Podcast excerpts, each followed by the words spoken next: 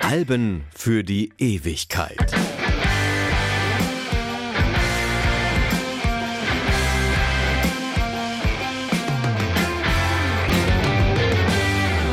Hallo, mein Name ist Martin Busch und ich möchte heute über ein Album sprechen, das überhaupt keinen Titel hat. Es steht schlicht und ergreifend nichts auf dem Cover, rein gar nichts, nicht einmal der Name der Band. Und wenn man die Platte auflegt oder die CD startet, dann hört man nach wenigen Sekunden, von wem dieses Album ist. Ich spreche von Led Zeppelin 4.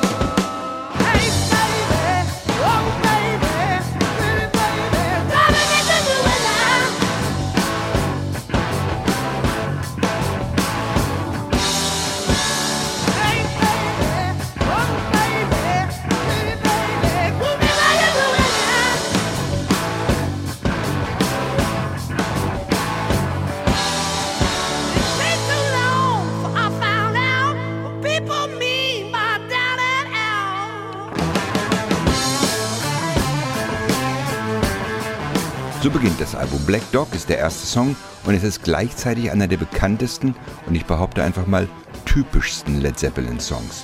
Prince hatte einmal erklärt, dass Black Dog für ihn eines der prägenden Lieder in seiner musikalischen Entwicklung gewesen sei. Und bei der Beantwortung der Frage, was ist die Geburtsstunde des Hard Rock, kommt man an Black Dog einfach nicht vorbei. Ja, ich will Black Sabbath und Deep Purple nicht verschweigen und verweise in dieser Angelegenheit außerdem gerne auf Jimi Hendrix und The Who räume aber allen Led Zeppelin Vorapologeten bereitwillig ein, ja, der Hard Rock, so wie wir ihn kennen, wäre ohne Led Zeppelin 4 nicht denkbar. Und der Song Black Dog spielt hier eine ganz entscheidende Rolle. Das Stück hat alles, was ein guter Hard Rock Song braucht. Eine starke, dominierende E-Gitarre, einen schrillen, schreienden Rockgesang und das satte, kraftvolle Schlagzeug eines John Bonham. Ach ja, und natürlich das obligatorische Gitarrensolo.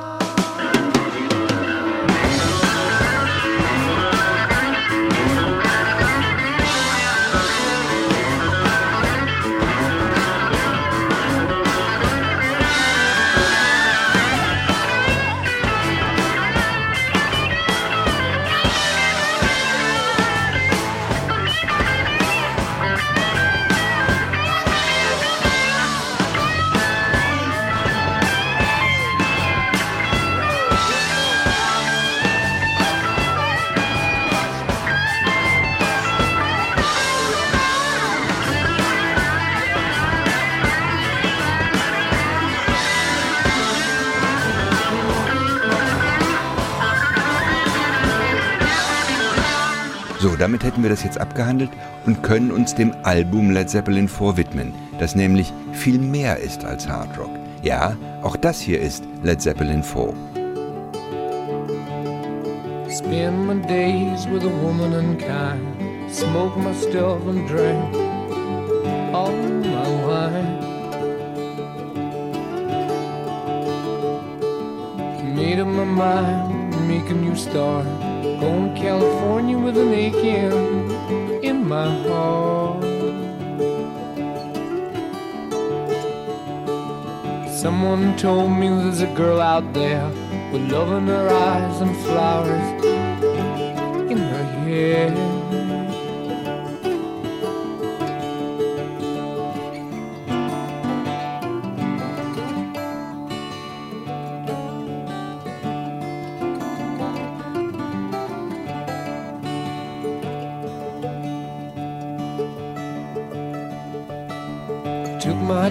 Chances on a big jet plane. Never let them tell you that we're all the same. Oh, the sea was red and the sky was gray. I wondered how tomorrow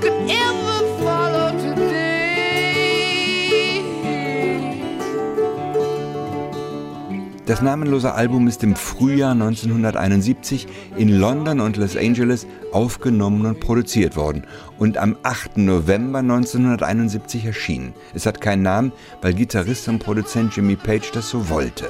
Mal gucken, soll er gesagt haben, ob sich ein Album auch ganz ohne Namen verkaufen lässt.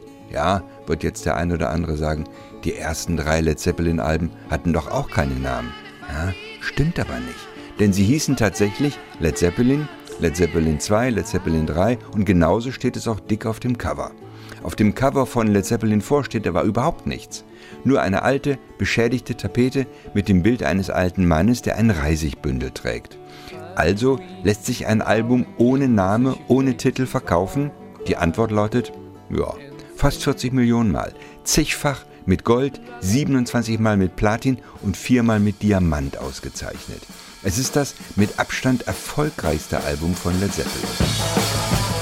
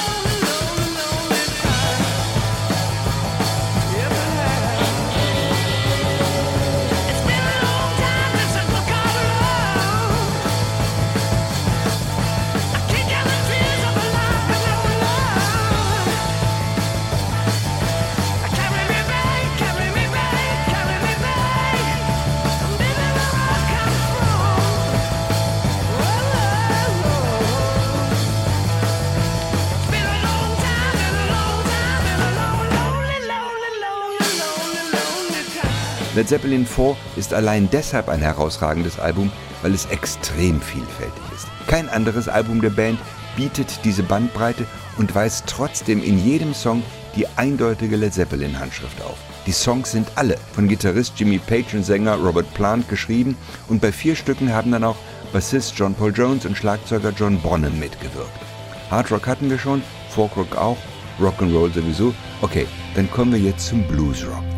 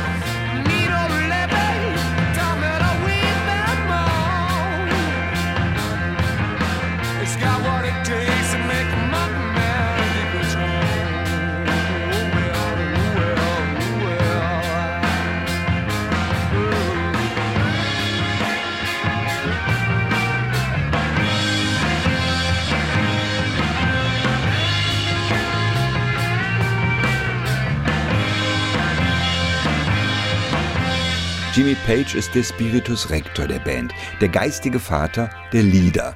Er hat die Band wie kein zweiter geprägt und der Erfolg von Led Zeppelin ist ohne Jimmy Page nicht denkbar.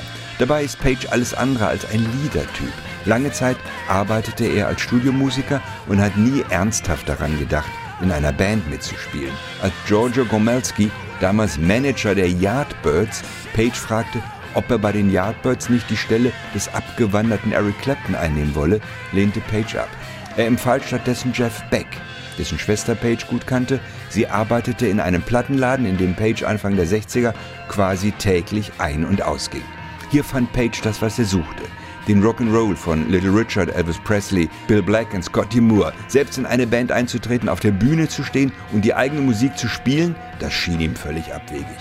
Doch gut ein Jahr später trat er dann doch bei den Yardbirds ein und gründete nach deren Auflösung 1968 seine erste eigene Band, Led Zeppelin. Den Namen hatte quasi der Who-Schlagzeuger Keith Moon erfunden. Jimmy Page, eine eigene Band? Dass ich nicht lache. Die wird starten wie ein bleierner Zeppelin. A Led Zeppelin. The queen of light took her bow and then she turned to go. The prince of peace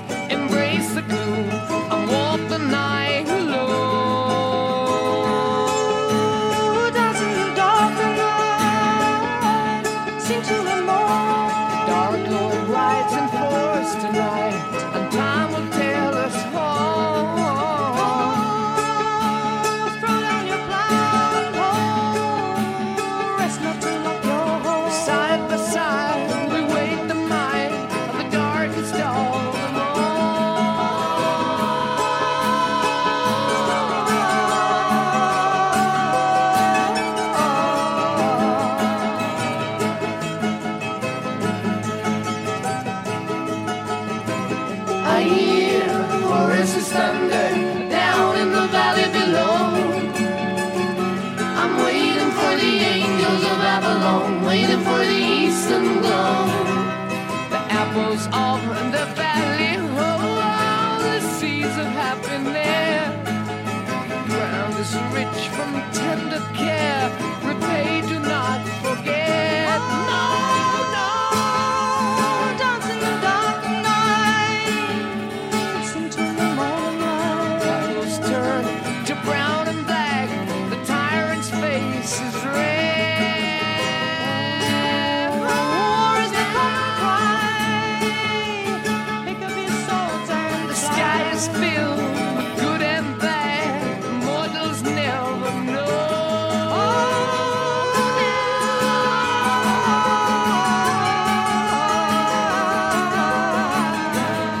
Noch einmal Folkrock.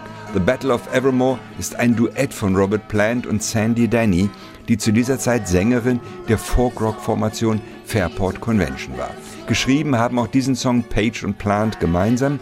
Die Mandoline, das bestimmende Instrument des Songs, spielte allerdings der Bassist John Paul Jones. Page konnte sich gut im Hintergrund halten, der vom Musikmagazin Rolling Stone zum drittbesten Rockgitarristen aller Zeiten erklärte Jimmy Page, kann sich sehr gut zurückhalten und ist dann da, wenn er dran ist.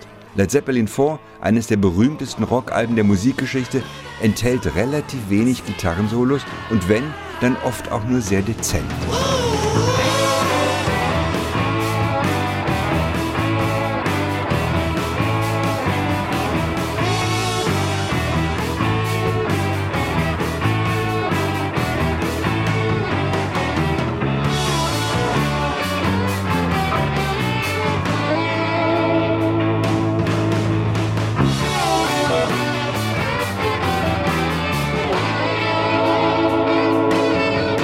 Led Zeppelin 4 ist ein faszinierendes Rockalbum, gerade wegen der großen Bandbreite. An keiner Stelle langweilig, nichts wiederholt sich. Und doch ist der große Erfolg dieses Albums letztendlich auf einen Song zurückzuführen. Auf den Song von Led Zeppelin, auf das Meisterwerk von Jimmy Page. Auch wenn es ungerecht gegenüber dem restlichen Album erscheint, ein einziger Song überstrahlt das gesamte Schaffen von Led Zeppelin.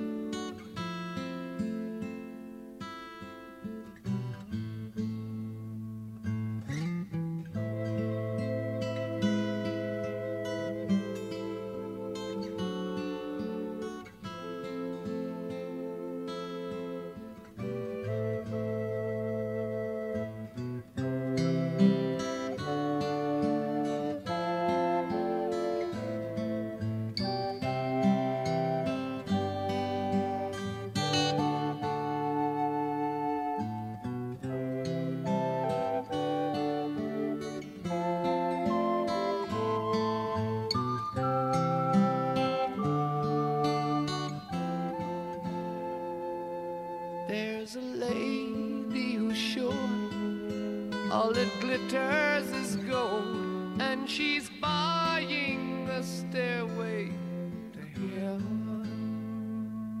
When she gets there, she knows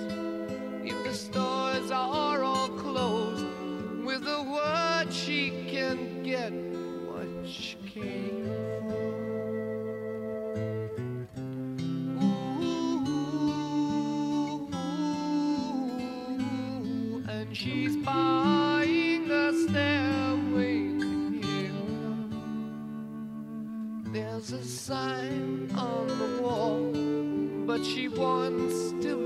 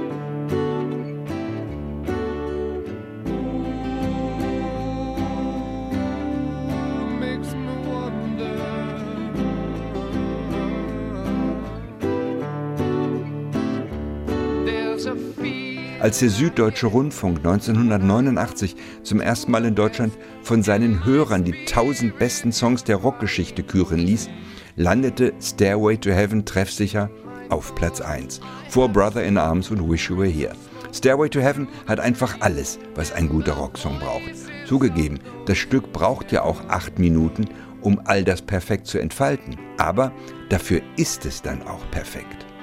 Versuchen Sie nicht, den Text zu analysieren, es macht einfach keinen Sinn. Allerdings sind auch die Vermutungen, der Text enthalte eine okkulte Botschaft, sinnfrei. Es steckt einfach nichts dahinter. Der Text ist so sinnlos und schlicht, wie er auf den ersten Blick erscheint. Allerdings haben die Gerüchte, der Text verberge satanische Verse, der Popularität des Songs sicherlich nicht geschadet.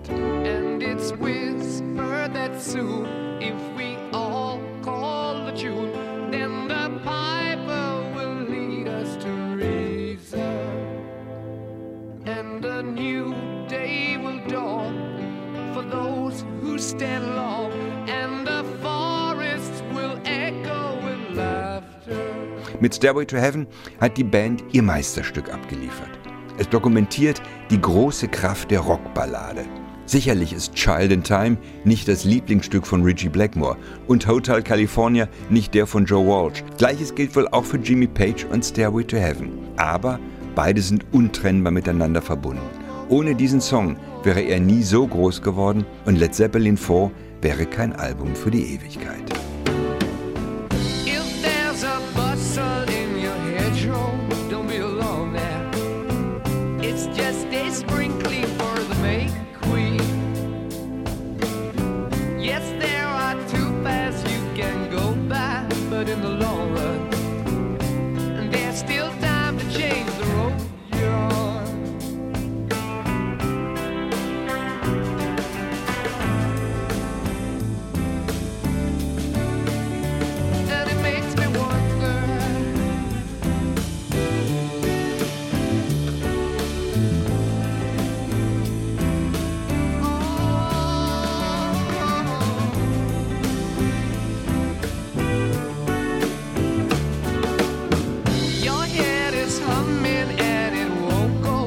place you don't know.